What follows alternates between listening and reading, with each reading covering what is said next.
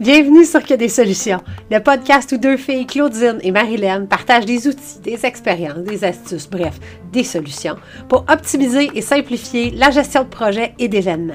Et par événement, on s'entend là. C'est pas seulement des festivals, des marathons, des gros congrès. Un événement, ça peut être une rencontre virtuelle, une conférence de presse, un souper d'employés, un lancement de produits. Un événement, c'est quelque chose qui est à ton agenda puis qui inclut plus que toi. Bon épisode.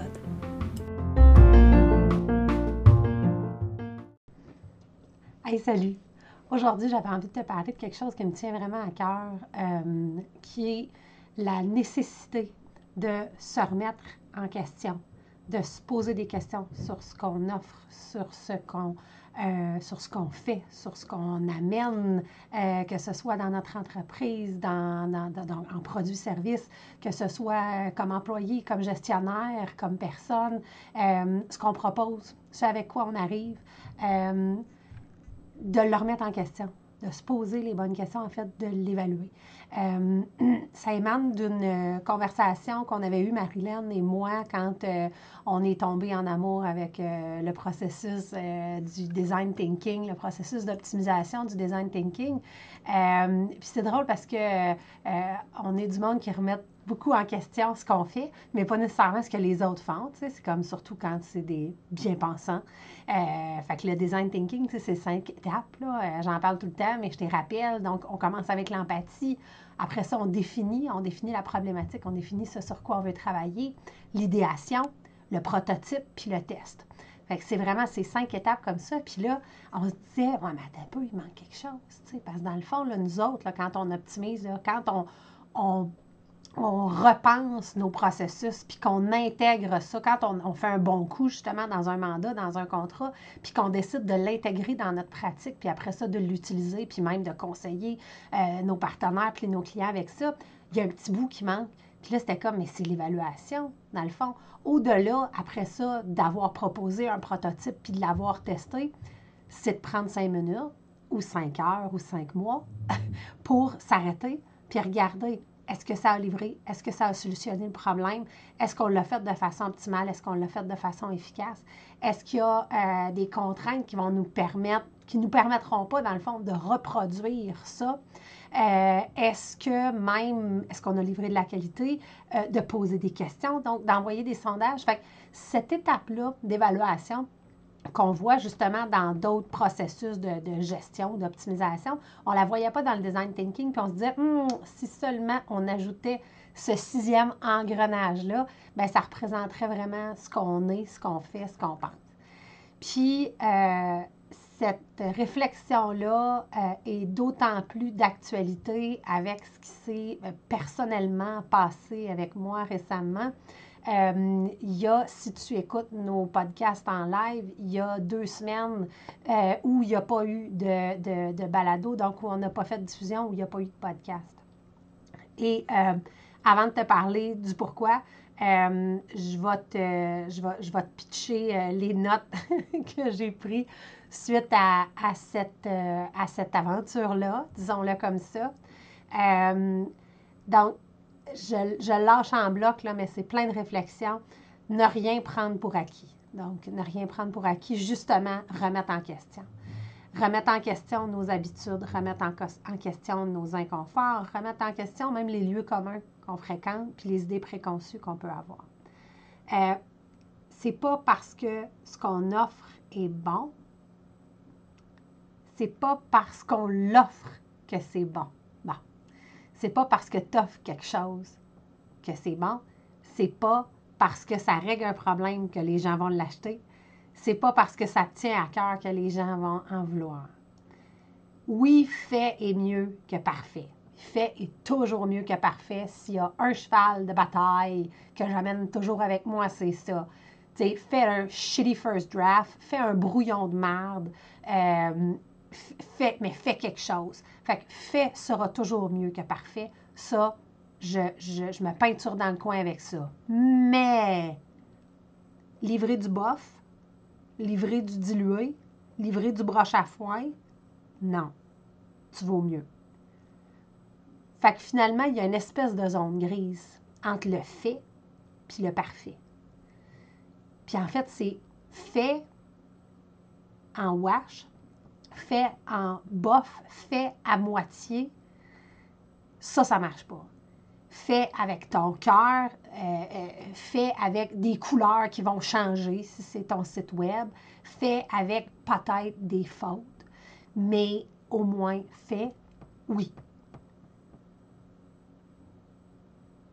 Mais si tu as une hésitation sur la qualité, sur la solidité, sur la sécurité de ce que tu livres, s'il te plaît, garde-le pour toi. Et la raison pour laquelle je te dis ça, en fait, la fin de ma note, c'était conseil de la fille qui vient de passer trois jours à l'hôpital, chirurgie, anesthésie générale, tout le kit pour une broche de brosse à barbecue coincée dans la gorge. Fait que c'est ça l'histoire personnelle. C'est les brosses cheap, là, tu sais, qu'on on, a l'air qu'on a entendu parler euh, il y a une couple d'années, là, que ça marchait pas, en tout cas. on, avait peut-être vu ça passer, mais je pense qu'on ne l'avait pas pris tant au sérieux que ça. Euh, mais les broches avec des, des poils en métal pour brosser le barbecue. Ben, acrylique, pas, là.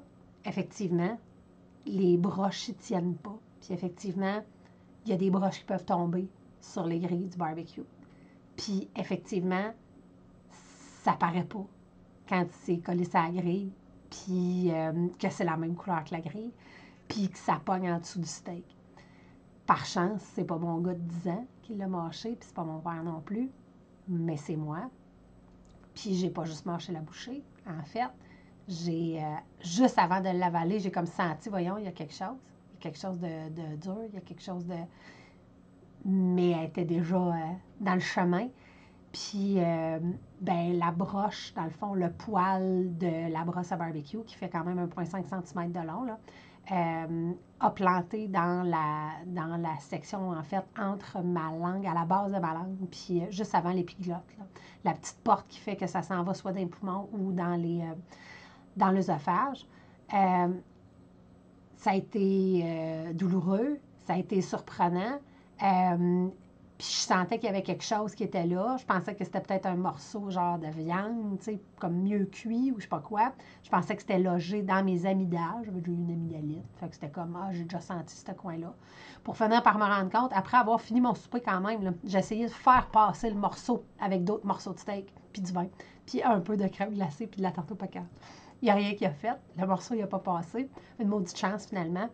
Euh, mais euh, j'étais inconfortable mais pas si mal pris que ça. Fait que j'ai quand même pris ma voiture. J'ai souhaité bonne nuit à mon chum, euh, bonne nuit à mon fils. Puis j'ai dit, bon, ben je vais aller à l'urgence parce que j'ai fini par sentir, j'ai fini par être capable d'y toucher, loin comme elle était. Là. Euh, puis j'ai fini par sentir que c'était effectivement l'équivalent d'une aiguille. C'était un fil de fer que j'avais de, de, de coincer, pas un fil, une broche, euh, de, de coincer donc dans la chair de la langue, à la base de la langue. fast forward trois jours, un scan, trois radiographies, euh, soluté antibiotique, euh, manger mou froid parce qu'il y avait peur que ça se déloge. Mais finalement, on l'a tellement cherché le premier soir qu'on l'a complètement enfoncé dans les tissus mous de ma gorge.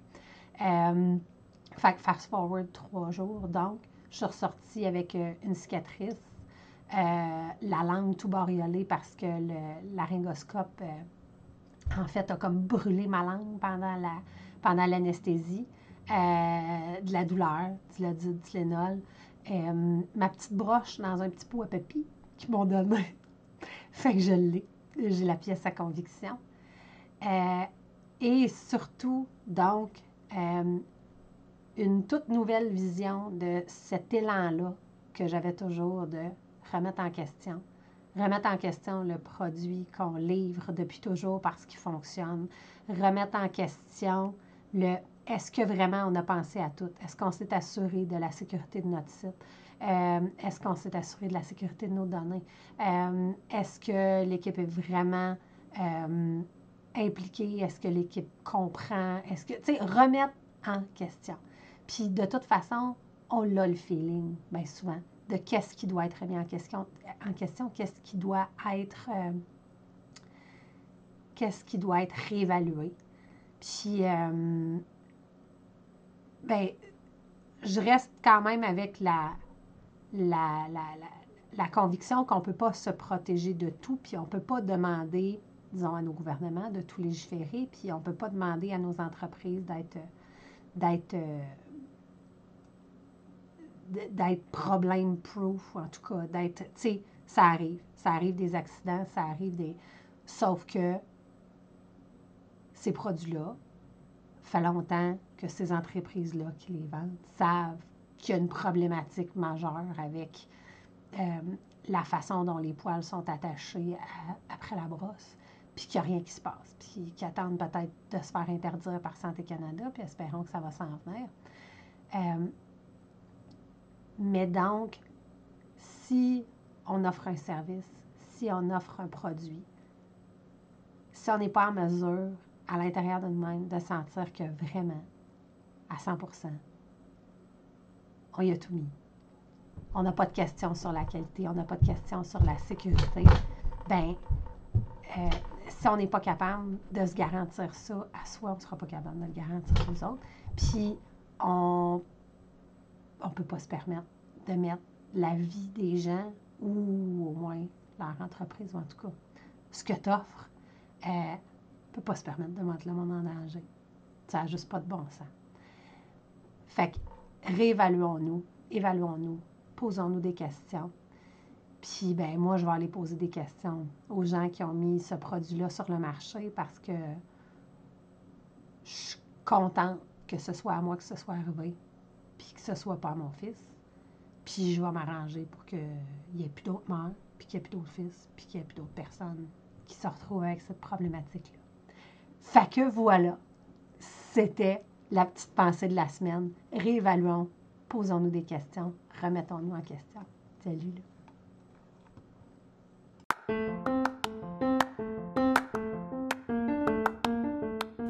C'était un autre épisode de Que des solutions, le podcast où on partage des expériences, des trucs, des astuces, bref, des solutions pour optimiser et simplifier la gestion de projets et d'événements. Suis-nous sur les médias sociaux, sur Facebook, que des solutions, la vraie page, sur notre site web que des solutions.com ou encore sur Instagram, que souligner des souligner solutions au pluriel, bien sûr.